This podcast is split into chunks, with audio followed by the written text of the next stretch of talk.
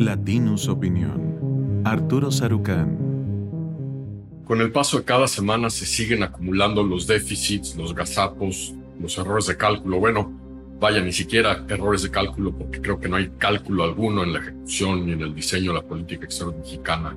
en este sexenio. Pero esta semana, tres eventos, tres oportunidades distintas en temas distintos, dos de ellas ciertamente interrelacionadas, vuelven a subrayar este enorme déficit para la presencia de México y para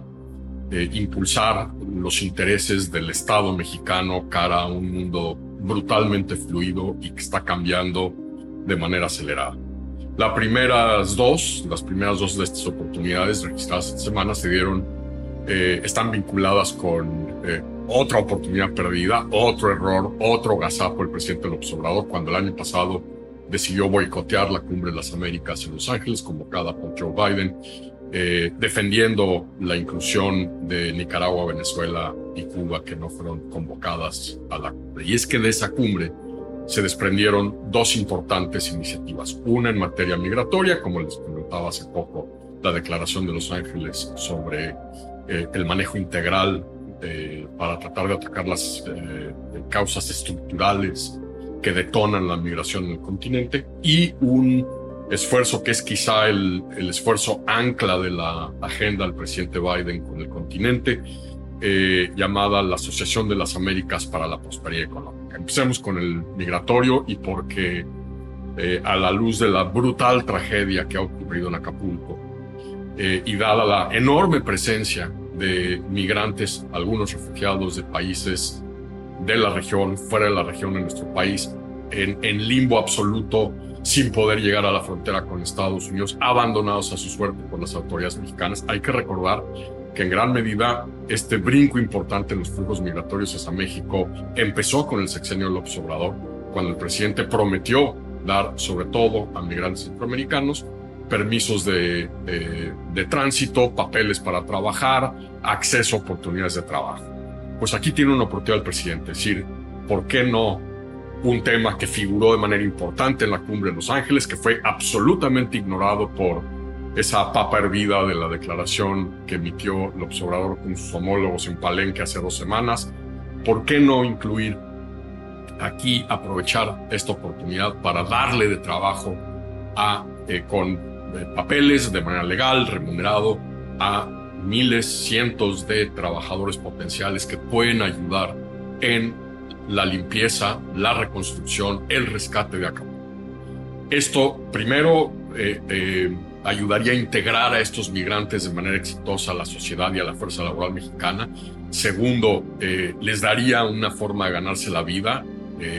aunque sean con salarios mínimos y mandaría una señal al sistema internacional enormemente, enormemente importante que el presidente López Obrador ha entendido cómo eh, tratar de aprovechar flujos migratorios, integrarlos de manera honorable, eh, respetuosa de sus derechos a la fuerza laboral y potenciar las brutales necesidades de limpieza, reconstrucción, eh, rehabilitación de Acapulco y de buena parte del estado de Guerrero. La segunda oportunidad perdida, que está vinculada también con la Cumbre de las Américas, es que mañana el presidente Biden ha convocado a los mandatarios de los 11 países que conforman esta Asociación de las Américas para la Prosperidad Económica, APEP, por sus siglas en inglés,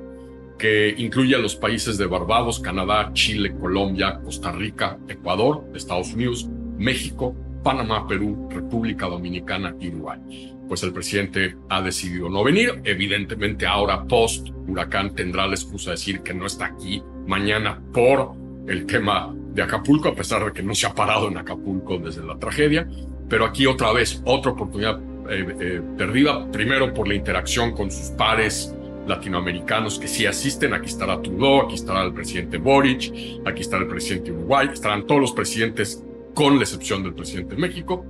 y eh, seguir abonando eh, una agenda que precisamente eh, busque impulsar este mecanismo que se supone es la agenda progresista a la que el presidente dice pertenecer de desarrollo sustentable, de protección a los derechos laborales y un sector privado que ayude a las transiciones a las economías verdes, a las economías digitales en la región, anclar la fuerza laboral en los países para que no tengan que emigrar. Es decir, es precisamente la agenda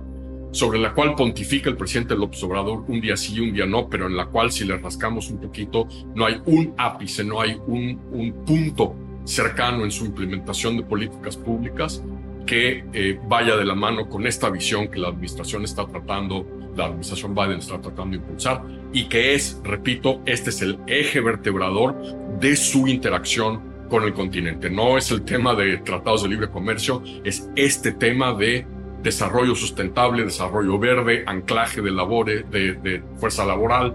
el sector privado como eh, un sector privado que además de invertir, eh, invierte en capital democrático y es una agenda en la cual la ausencia de México dice horrores sobre el, verdadero, eh, la verdadera máscara que el gobierno mexicano se pone cuando dice ser un gobierno progresista. Y finalmente, pues un evento que denota cómo México está perdido a la deriva en el sistema internacional. Ayer el gobierno británico había convocado a una reunión en Londres, es más, en Bletchley Park, este lugar famoso que fue el que tuvo un papel fundamental en desencriptar las comunicaciones nazis durante la Segunda Guerra Mundial y de la cual salió eh, eh, Alan Turing, el famoso matemático eh, que tuvo un impacto importantísimo en la computación décadas después. La razón de esta cumbre convocada por el gobierno británico era evidentemente tratar de empezar a confrontar los retos y las oportunidades y los peligros de la inteligencia artificial. Participaron 28 países, emitieron ayer un comunicado estos 28 países, desde, claro, el Reino Unido, Estados Unidos, la Unión, los países de la Unión Europea, Australia, China, la India, pero también países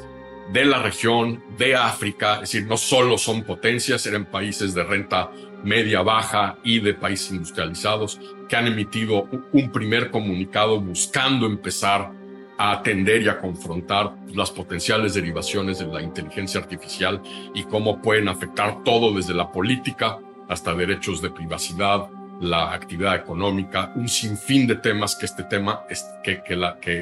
la inteligencia artificial está descorchando y que se está convirtiendo quizá en uno de los temas más importantes de la interacción global mundial en este momento, con las naciones tratando de entender cómo confrontar y a la vez cómo aprovechar este tema. El que México no haya estado presente, el que México ni siquiera haya asistido, que este tema ni por aquí se le pase al presidente o al gobierno de la República o a la diplomacia mexicana, es una muestra más de una política exterior totalmente suelta, sin brújula, y que, como les he compartido aquí en otras ocasiones, demuestra una vez más, sobre todo en este último tema,